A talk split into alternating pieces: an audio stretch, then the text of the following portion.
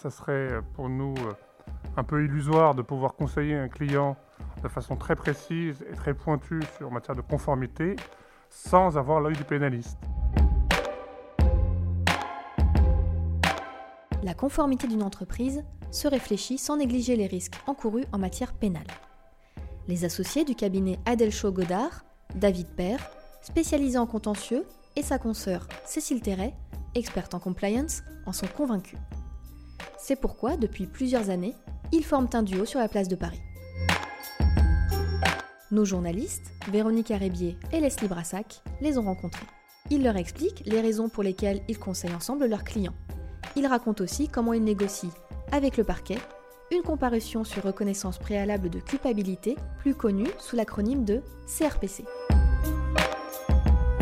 Vous écoutez le 13e épisode d'Enquête interne, le podcast proposé par Lefebvre Dalloz qui vous emmène dans les coulisses de la compliance. Lefebvre Dalloz propose à ses lecteurs une solution pratique sur les problématiques de compliance et d'éthique des affaires. Très bonne écoute à tous. Bonjour Cécile Terret, bonjour David Père. Merci d'avoir accepté notre invitation. Aujourd'hui, nous allons parler de collaboration entre avocats, compliance et pénalistes. Lorsque vous conseillez une entreprise en matière de compliance, il vous arrive de basculer dans le contentieux. Cécile, à quel moment faites-vous appel à David? Comment cela se passe-t-il euh, concrètement? Alors bonjour, merci de nous recevoir. En fait, c'est pas tellement que je fais appel à David, c'est qu'on travaille ensemble. Euh, on forme un duo euh, qu'on présente d'emblée aux clients.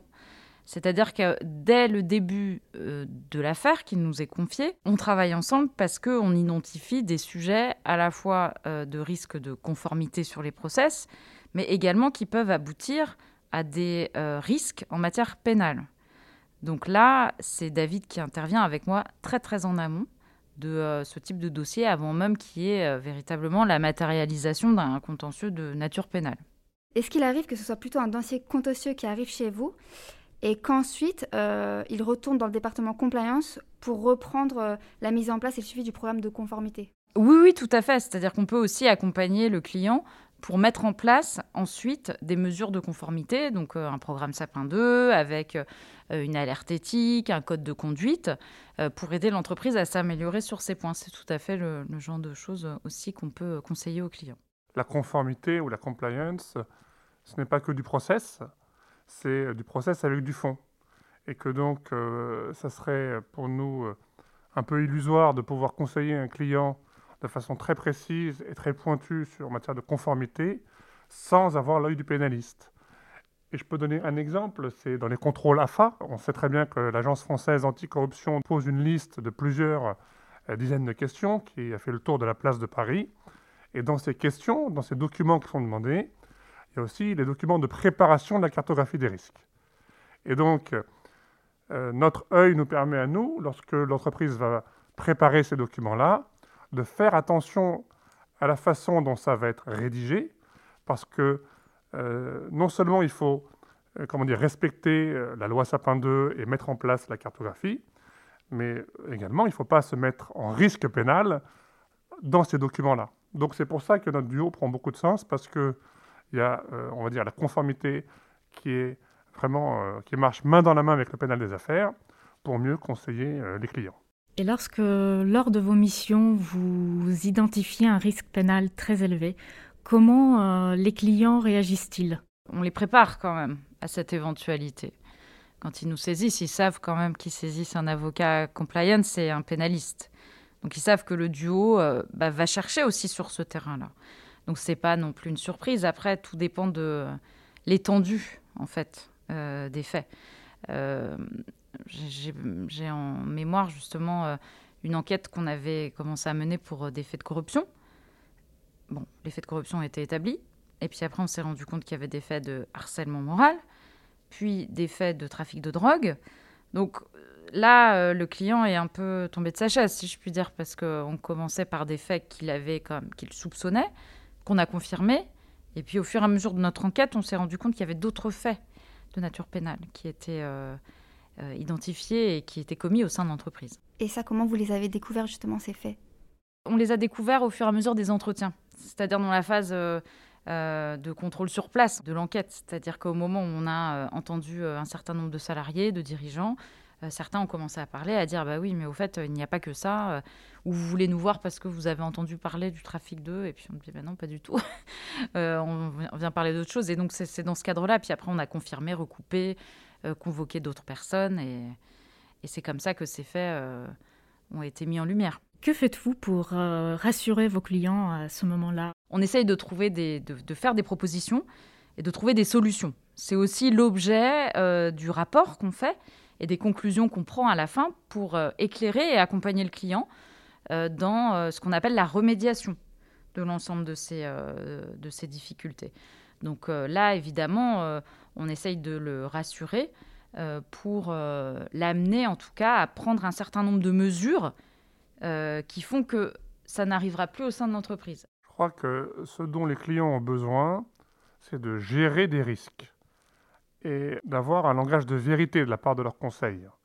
Donc nous, on est là pour essayer de voir plus clair dans ce qui se passe chez eux, de comprendre les enjeux, de comprendre les risques, et puis ensuite de proposer euh, de les gérer.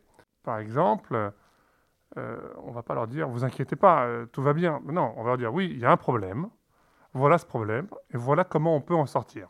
Parce qu'aujourd'hui, le problème euh, majeur, c'est que si vous déposez plainte devant les services de police pour, par exemple, un vol, eh bien, l'enquête va mettre du temps. On a besoin d'aller plus vite que ça. On a besoin de ne pas attendre le résultat du dépôt de plainte qui peut prendre 5, 8 ans. Et on a besoin de savoir tout de suite ce qui se passe. J'ai une alerte, comme le dit Cécile. J'ai une alerte éthique. On me dit que un tel à la compta euh, prend de l'argent. Qu'en est-il? Mais moi, je voudrais savoir ça demain, la semaine prochaine.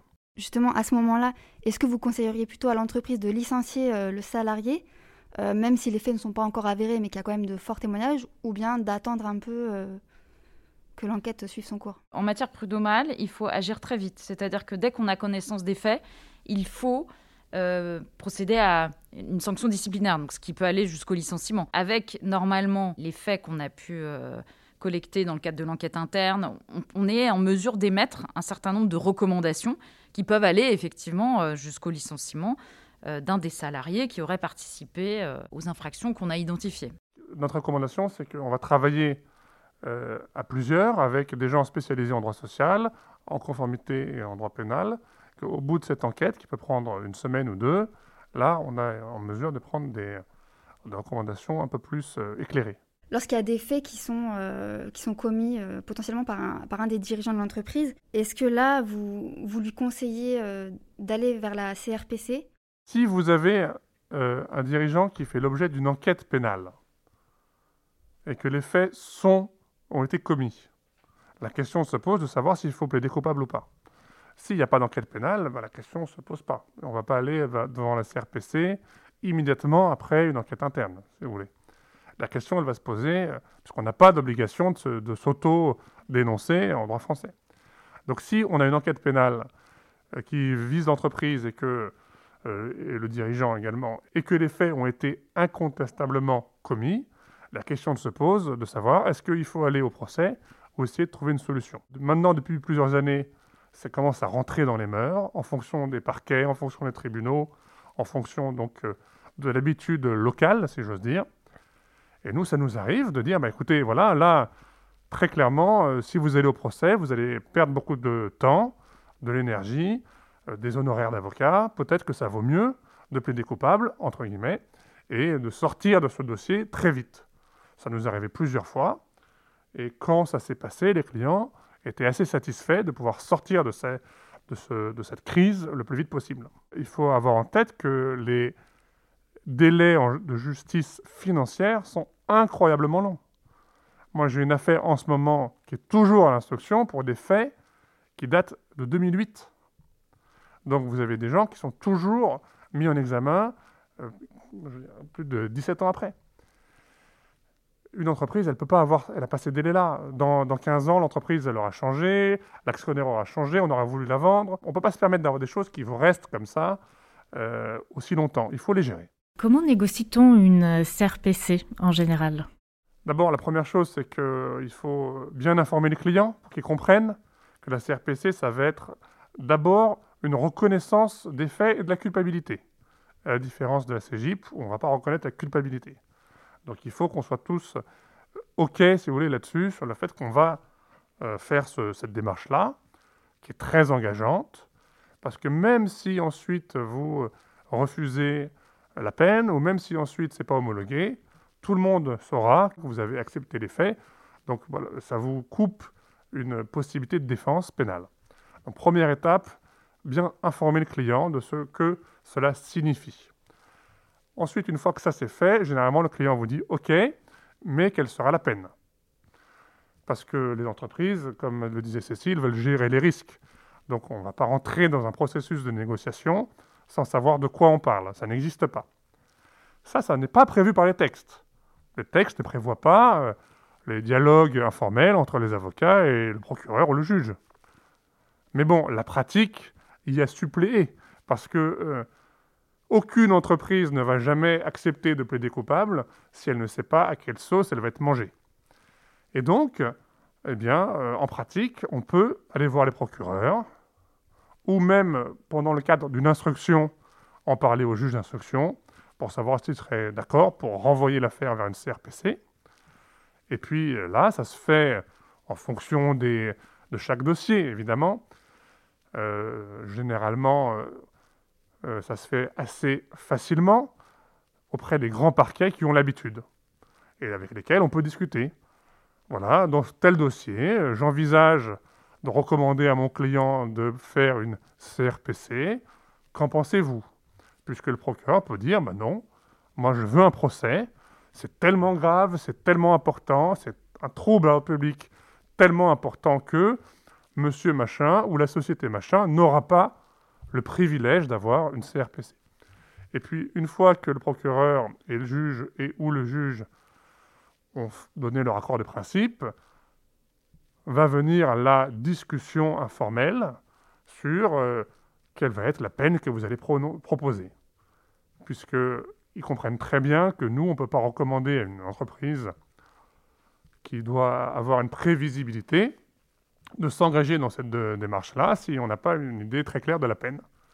Et ça, c'est donc quelque chose qui n'existe pas dans les textes, mais qui en pratique existe très bien, puisque c'est dans l'intérêt de tout le monde d'aller vite, de sortir des dossiers qui ne sont pas très engageants, où, euh, ma foi, l'audience publique n'apporterait rien, parce que c'est des, délits techniques, parce que c'est des délits qui ont été reconnus, et donc il n'y a aucun intérêt à euh, amener l'affaire au procès, à durer encore des années. Il vaut mieux épurer le stock et donc bah, transiger. Et ça, je crois que les procureurs euh, comprennent ça très bien et donc nous accueillent généralement nos demandes de discussion de façon très aimable. Est-ce que vous pouvez nous dire concrètement comment ça se passe l'homologation d'une euh, CRPC Est-ce que vous pouvez nous décrire l'ambiance Qui est là? Est-ce que vous êtes avec votre client? On est dans une audience publique, d'accord au tribunal, dans une chambre qui est généralement spécialisée. Pour, enfin, c'est une audience pour l'homologation des CRPC, et on est avec son client. Moi, j'ai fait ça plusieurs fois à Paris, notamment. Euh, vous avez une certaine tension parce que le magistrat qui est là va poser des questions. Il va essayer de comprendre pourquoi est-ce qu'on allait en CRPC. Il va faire son contrôle euh, pour essayer de comprendre si la peine à laquelle on est arrivé est une peine qui lui semble, j'allais dire, juste, ou en tout cas normale, ou en tout cas acceptable au nom de la société. Et euh, cela arrive de façon régulière que des CRPC ne soient pas homologués.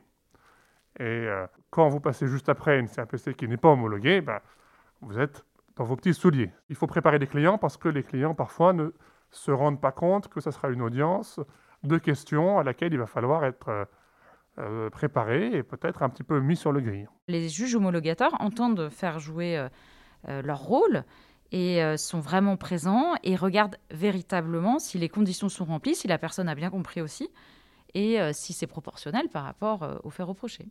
Estimez-vous que la CGIP devrait être étendue aux personnes physiques ou au contraire faudrait-il créer une une CRPC spécifique euh, aux, faits de corruption? L'OCDE, par exemple, le parquet national financier sont pour la création de cet instrument juridique. En revanche, les magistrats n'y sont pas favorables. Une certaine partie de la population n'y est pas favorable, et notamment parce que ça pose des problèmes de proportionnalité. Et ce n'est pas aussi l'idée philosophique qu'on a derrière notre justice, qui est l'idée du procès, et l'idée aussi que ben, on doit aller répondre des faits qu'on a commis. Et euh, quand on est un dirigeant, en fait, c'est trop facile de payer et puis de s'en sortir. Alors, aux États-Unis, il y a une tradition qui est différente, c'est-à-dire que des euh, CGIP, enfin des Deferred Prosecution Agreements, sont signés depuis des années avec les personnes morales. Il y a aussi des accords qui sont signés avec les dirigeants. On n'en est pas à ce niveau de maturité, en fait, encore en France. C'est vraiment l'enjeu euh, de, la justice pénale financière euh, pour l'avenir, qui est à bout de souffle, comme euh, vous le savez. Mais si on ouvre la porte à la justice négociée, la question principale ne pourra plus fonctionner. David Père, Cécile Terret, merci beaucoup pour ces échanges très instructifs. merci d'avoir expliqué cette interview. On vous dit à bientôt. Merci, à bientôt. Merci à vous, au revoir.